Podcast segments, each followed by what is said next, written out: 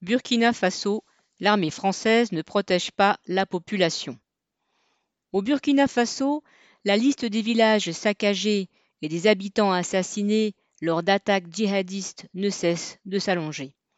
Lundi 3 mai, au moins 30 personnes ont ainsi péri à Kodiel, un petit village situé près de la frontière du Niger. Une fois de plus, des centaines d'hommes armés ont encerclé un village à l'aube et ont ouvert le feu sur les habitants, tuant presque tous les hommes. Une semaine auparavant, d'autres villages avaient été attaqués dans la province du Sénau et 15 personnes avaient perdu la vie. Ces attaques sèment la panique et poussent les villageois à s'enfuir loin de chez eux. Le Burkina compte aujourd'hui un million de déplacés, pour une population de 21 millions d'habitants.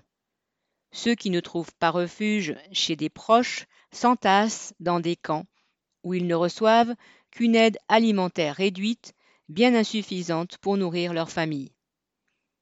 Cela fait maintenant plus de sept ans que l'armée française a débarqué au Mali, sous prétexte de protéger la population, et bientôt six ans qu'elle a étendu son action au Burkina Faso avec l'opération Barkhane. Loin d'être protégée, la population de ces pays vit dans la peur, comme jamais auparavant, prise entre les attaques djihadistes, les conflits intercommunautaires et les exactions des armées locales et parfois l'armée française. Toute la région a été complètement déstabilisée.